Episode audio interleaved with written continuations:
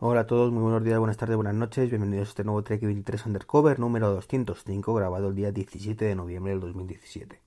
Como dirían en puro Mac, Capicúa. Y hoy vengo a hablaros de, bueno, de una cosita que me ha pasado con Apple Pay y la Caixa. Empezaremos por eso. Y alguna cosita más que, han pasado estos días.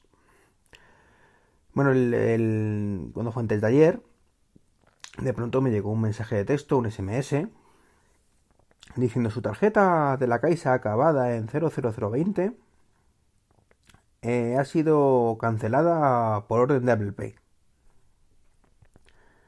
Esa tarjeta es la que tengo de la Caixa, que realmente es una tarjeta de autorizado para la cuenta de mi mujer.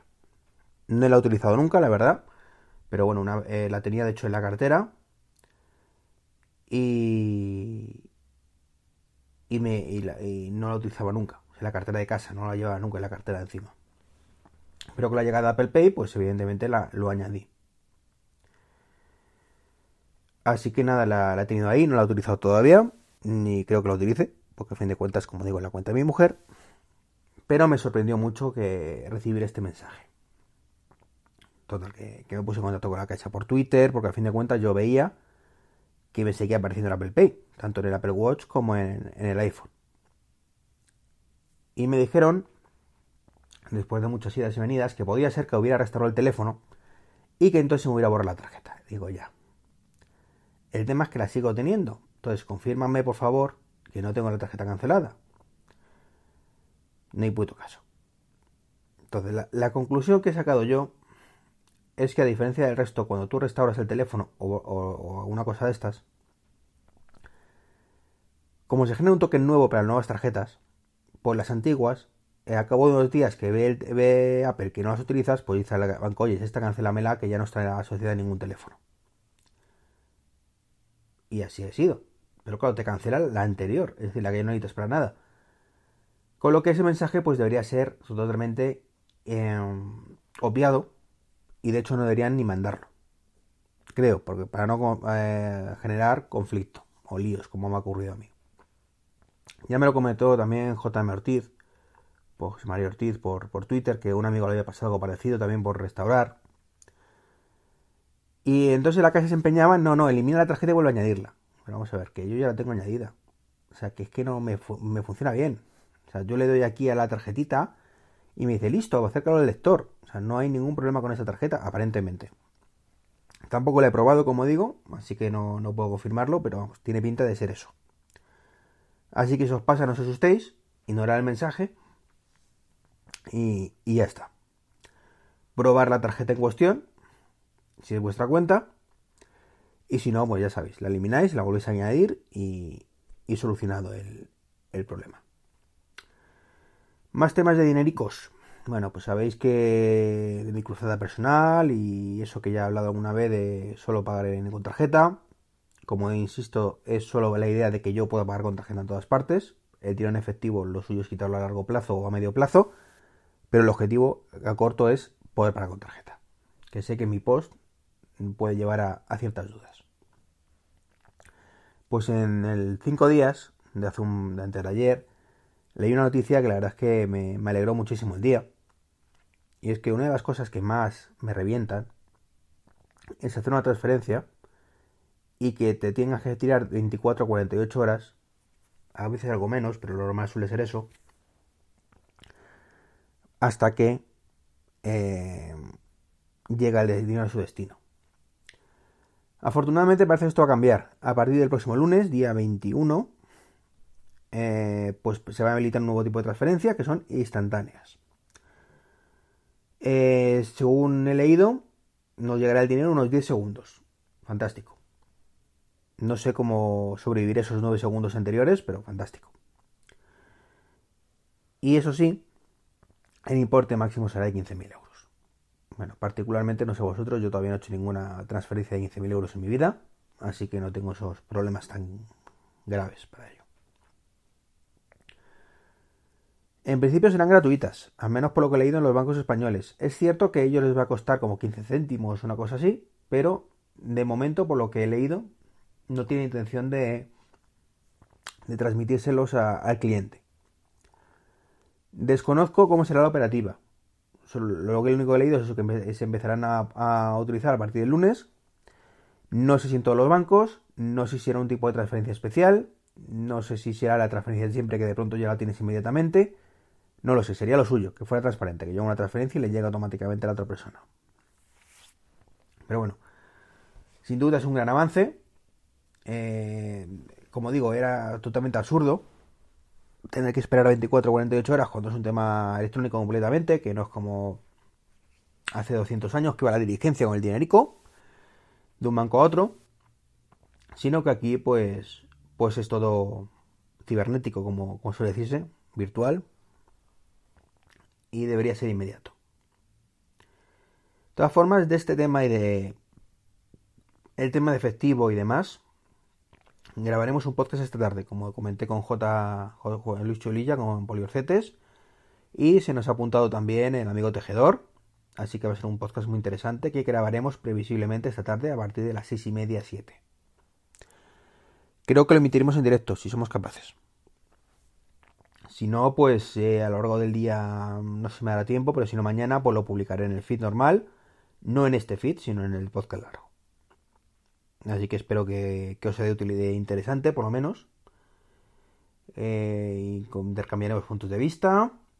Quizás yo les haga ver que no es tan terrible la cosa, o quizás mm, Juan Luis o, o Tejedor Javier me hagan ver a mí que estoy flipado y que, como casi todo el mundo me dice, por otro lado, y que eso no es viable. Yo es que soy muy optimista, yo soy un poco como Elon Musk, me creo mis propias cosas y peco optimista muchas veces. Y hablando de Elon Musk, pues ayer pues se presentó el camioncito de Tesla por fin. Llevaban ya varios meses que, que sí, que no, que no, que sí. Y presentaron un camión eléctrico, un semi-truck, que es el, modelo estándar, este de, bueno, el tráiler de toda la vida, lo que aquí llamamos tráiler. Y el precio desconocido completamente será un pastizal, será un pastizal, pero bueno. Insisten en que, aun pagando ese pastizal, pues será un 20% más barato por milla que, que, un diésel, contando pues el tema de, pues todo, sobre todo el tema de combustible. Hay que verlo, hay que verlo.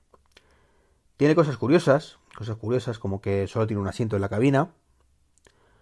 Eh, tiene un rango de unos 600, 400, eh, o sea, perdón, 600 no, 800 eh, kilómetros. Y además en media, media, media horita pues puede recargar hasta 640 kilómetros. Una pasada. En principio parten de, de la base de que la gran mayoría de trayectos pues son de en torno a las 250 millas, es decir, 400 kilómetros.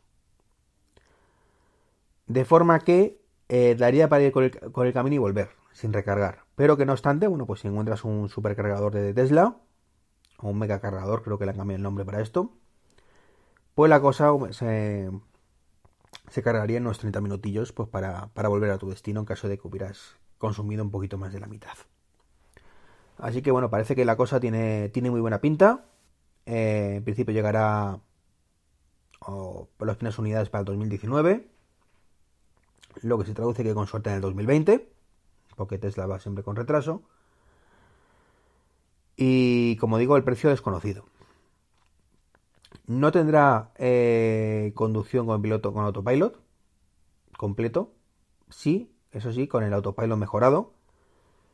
Pues para el tema de asistencia de carril, frenada y cosillas varias. Ya sabéis que si no bostezo yo en el podcast, no soy yo. No sé cómo lo hago ni por qué, pero no falla. Y como digo, curioso, pues tiene dos pantallas, una a cada lado, parecido a la del Model 3. No se ha visto mucho del interior, pero, pero lo que parece. Y el tío centrado en el centro, el conductor. O sea que no sé si la parte de atrás tendrá para dormir o no. No lo sé. Todo eso no lo han comentado. No sé por qué no Tesla no suele mostrar los interiores, que es lo que más mola de los coches, pero bueno. Así que esperaremos a, ver qué pasa. Y luego, cuando parecía que había terminado todo, pues eh, marcaron otra presentación del nuevo Tesla Roadster. Este directamente ya han dicho que para el 2020, que ya será el 2021. Y es el heredero del Roadster 1, evidentemente. siendo el coche eléctrico con más eh, rango de kilómetros, ya que tiene una batería de 200 kWh por hora, que es el doble de la más grande que tiene Model X y Model S, y que da pues para 1000 kilometrillos. 1000 kilometrillos a una velocidad de 400 km por hora, aproximadamente. Eh, pensaba yo inicialmente que con solo dos asientos, pero parece ser que la parte de atrás pues tienes otros dos pequeñitos, eso sí, para gente pequeñita. Y el precio 250 mil dólares. Eh, sí, habéis oído bien, un cuarto de millón de dólares. En principio tiene el doble de velocidad y el doble de, alcance que cualquier Model X o Model S, así que cuesta el doble, básicamente. Un pepino eh, acelera de 0 a 100 en menos de 2 segundos, 1,8, dice que el modelo básico. Impresionante. Por cierto, el camión, una cosa importante que, que se me ha olvidado apuntar. El coeficiente aerodinámico es brutal. Lo compara con un deportivo de Bugatti, directamente. Así que bueno, es sin duda un pepino, un pepino de, camión y este sin duda es un pepino de coche que, que por supuesto yo jamás tendré. Ni, ni tampoco me llama, ¿veis? Igual que os digo que el Model 3 me llama mucho, que el Model X y el Model S no me importaría tenerlo si tuviera el dinero. El Raster, pues vale, está ahí, seguro que es una preciosidad, es parecido al Model 3, pero mucho más deportivo.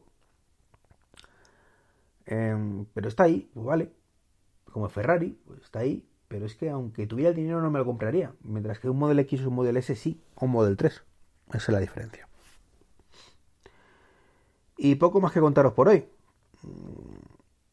Sin duda estoy muy entusiasmado, como digo, con el tema de, las transferencias. Espero el lunes a ver si, hay más noticias, si se puede probar, si, si no, si sí. El resto, bueno, pues noticias un poco interesantes en el mundo de tecnología. Como digo, el tema de Tesla, pues nos pilla un poquito fuera de juego. Creo que a todos los oyentes de este podcast, salvo que algunos seáis multimillonarios, en cuyo caso seguro que no os importa comprarme un Model 3 a mí. Y regalármelo, por supuesto. Y, bueno, pues el tema de comentaros lo de Apple Pay y la Caixa, que cuanto menos es curioso. Y después de varios días de mensajes para arriba y para abajo, bueno, pues He llegado a esa conclusión, así que paso el tema. Y cuando prueba, pueda, pues lo probaré con mi mujer. Y a ver qué pasa. Pues nada más, un podcast cortito, un podcast cortito para este viernes. En el que, bueno, me toque ya. Son las nueve y media hora de la mañana y me toque en cinco minutillos a, llevar el coche al taller, que os como, os comenté. Pues me tienen que cambiar una piececilla, así que me espera ahora una horita y media larga de aburrimiento esperando que, que termine con mi pequeñín. Un saludo, como siempre. Hasta el próximo podcast. Y por supuesto, una cosa importantísima. Nunca lo hago, pero esta vez lo voy a hacer, venga. Hay una cosita que se llama absurda de estas comerciales, que se llama Black Friday, que seguro que os suena. Bueno, pues en Amazon seguro que hay un montón de ofertas en el Black Friday y el Cyber Monday. Acordaros de utilizar el código de, de afiliado, si queréis, claro, echar una manita. Yo lo agradeceré eternamente. Y por supuesto, si queréis leer un libro maravilloso del Apple Watch, ya sabéis que está ahí. Lo podéis encontrar fácilmente con buscando Apple Watch simplemente, es el segundo que aparece normalmente. O saca partido a tu Apple Watch y no hay pérdida. Ahora sí me despido, un saludo y hasta el lunes.